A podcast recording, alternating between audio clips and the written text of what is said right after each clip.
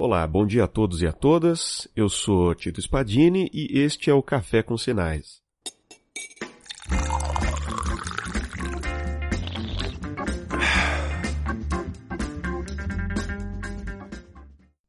Legal. Vamos começar então o episódio de hoje e hoje eu vou falar sobre iniciação científica com vocês. Pessoal, iniciação científica, que a gente vai chamar aqui de IC, né? Ela tem algumas particularidades bastante interessantes para qualquer um mesmo, independentemente do que pensa fazer depois da universidade, depois da graduação, é importante. Porque o que, que você faz durante a sua graduação?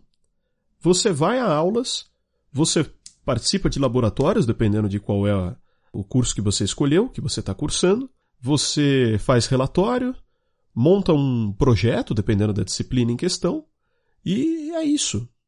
Né? Lá no final você faz um estágio, pelo menos deveria ser lá no final, né? Você faz um estágio, faz lá o seu trabalho de conclusão, e isso não é o suficiente. Uma graduação completa ela não é feita exclusivamente por sala de aula. Isso é muito pouco. Mesmo que você leia bastante por fora, isso continua sendo muito pouco. Você precisa de experiências na sua vida. E parte dessas experiências pode muito bem ser preenchida com uma IC. Dependendo do caso, com mais de uma IC.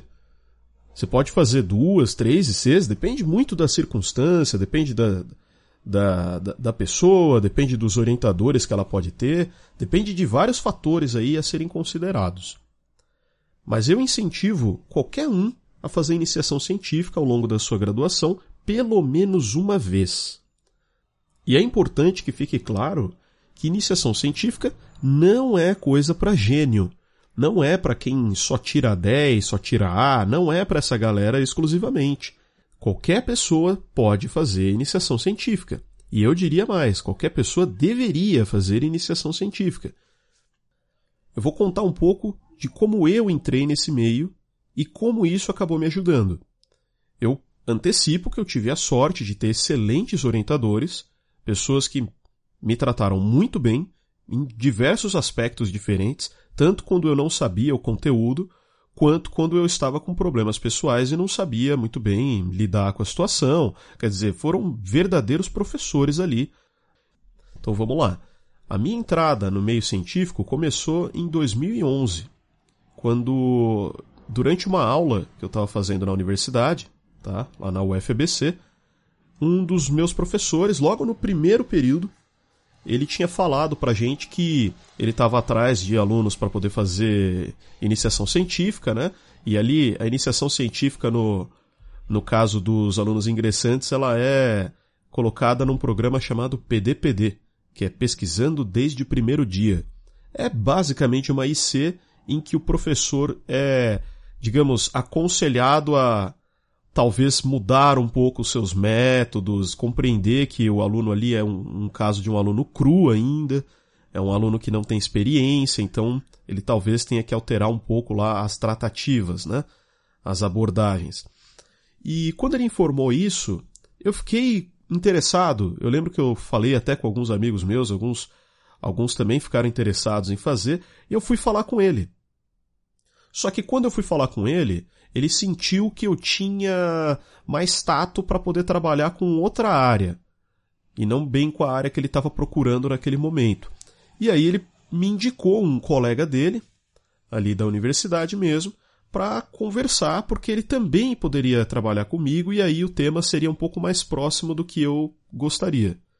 Maravilha! Fui falar com o cara, foi muito legal, pessoa muito receptiva, muito acolhedora e me explicou como é que funcionaria, perguntou o que, que eu estava querendo, o que, que eu gostaria de fazer, falou que ele tinha um projeto já ali que poderia ser utilizado e mostrou para mim, falou para eu dar uma lida, ver o que, que eu achava. Tudo bem, e eu embarquei nessa, foi maravilhoso. Eu lembro que direto eu ia para a sala dele, eu ficava estudando lá, ficava com meu computador ali ao lado do dele, eu lembro que aquilo foi muito bacana, principalmente porque tinha uma lousa lá, é, tinha o computador dele, tinha um que ficou para mim ali durante o tempo, né, que eu precisasse usar, que era de uso geral, e foi muito bom. eu lembro que ele me mostrou como que se faz uma pesquisa, utilizando as bases respeitáveis para poder buscar informação. Então eu aprendi que não se busca informação em qualquer lugar pela internet, por mais que pareça ter credibilidade, nem sempre tem. Ele me mostrou como é que se resolvem algumas questões matemáticas, que eu tinha uma maturidade muito baixa matemática naquela época. Ele me mostrou algumas informações que eram de disciplinas que eu só veria anos depois. E ele já me passou todos os macetes necessários para eu fazer um pouco mais rapidamente, só que entendendo o que eu estava fazendo. Ele me explicava. E ele me passou metodologias ali que de forma alguma eu veria se não fosse muito tempo depois. Eu cheguei a programar, cheguei a mexer com física quântica, com eletromagnetismo, com álgebra linear, e eu tinha acabado de entrar no curso. Então eu, eu, diria que foi muito benéfico. E ainda tem outros pontos. Ele tinha um, um grupo de pesquisa em que, se eu não tiver enganado, tirando um colega meu, todas as outras pessoas eram da, da pós-graduação. E ali uma boa parte do pessoal era estrangeiro, né? O interessante é que a comunicação, ela era em inglês. Isso também foi um ponto a mais, porque eu tive mais ainda a experiência de, de saber como é que era trabalhar com pessoas que não falavam a mesma língua que eu. Eu tinha um inglês muito fraco na época, não que eu tenha um inglês sensacional hoje, mas realmente era bastante pior do que é hoje. Eu me lembro que algumas das palestras, algumas das apresentações que aconteciam com uma relativa frequência ali, uma frequência relativamente elevada, eu diria, elas eram em inglês, né? Eu me lembro que essas palestras eram geralmente em inglês para que todo mundo pudesse entender o que estava acontecendo. Eu ia, né? Eu lembro que o meu orientador me chamava para poder participar, só que nem sempre eu entendia muito bem o que estava acontecendo lá. Era, uma, era um grupo de física de materiais avançados. Eu lembro que aquilo realmente foi muito enriquecedor. Naquele momento exato, eu não consegui visualizar isso. Só que depois eu comecei a perceber. Conforme eu fui fazendo as disciplinas um pouco mais avançadas, depois de algum, alguns períodos, eu comecei a perceber que era mais fácil para mim a, a ideia de entender alguns dos pontos daquelas disciplinas. Isso foi muito bacana. Poder entender com mais facilidade, poder olhar para uma coisa e falar, ah, eu já vi isso aqui me ajudava bastante. Então foi muito bom. Foi muito bom. E enquanto eu, eu estava estudando aquilo, mexendo com física quântica, programando, participando de grupo de pesquisa, conversando com um estrangeiro, assistindo a diversas palestras, eu via que meus amigos que não estavam fazendo IC, no caso PDPD, né, é, eles só iam às aulas. Era só isso que acontecia. Terminou a aula e ia embora. Um ou outro ficava ali, tinha algum, alguma atividade na universidade, o resto ia embora. E eu não estou falando de gente que precisava trabalhar, que tinha filho, que tinha esposa. Não, eram jovens. Iam para suas casas. Para quê? Para dormir, para jogar videogame, comer. Eu sei que isso tem lá o seu valor, a sua importância quando você está precisando dar um tempo. Agora, é complicado você levar a graduação inteira desse jeito. E eu percebo que a pessoa acaba perdendo muitas oportunidades bacanas por causa disso.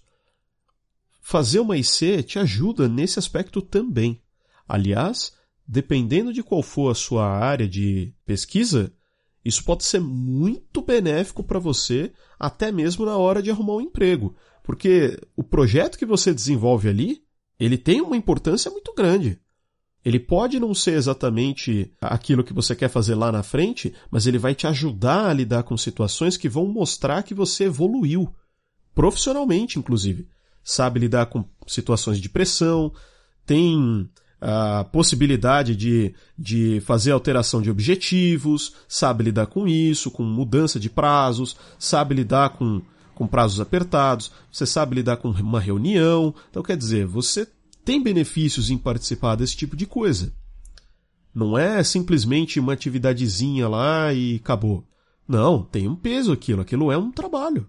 Não deixa de ser um trabalho. Então, é uma recomendação forte que todo mundo faça iniciação científica. Anos depois, eu acabei me envolvendo também em uma outra iniciação científica, numa outra área, com outro orientador, fazendo outras coisas. Mas aquilo também foi muito enriquecedor. Muito mesmo. Por quê? Comecei a trabalhar num laboratório, conheci outras pessoas, lidei com técnicas que eu não sabia nem que existiam, conheci mais professores, na verdade eu conheci quase todos os professores por causa disso. Conheci diversas linhas de pesquisa diferentes das, das que eu já tinha ouvido falar, e eu comecei a ver o que, que era uma rotina de trabalho no meio acadêmico por causa daquela IC. Eu tive essa experiência graças àquele professor, meu orientador, né? Graças também ao laboratório onde eu fiquei. Isso foi muito positivo para minha vida profissional, muito mesmo.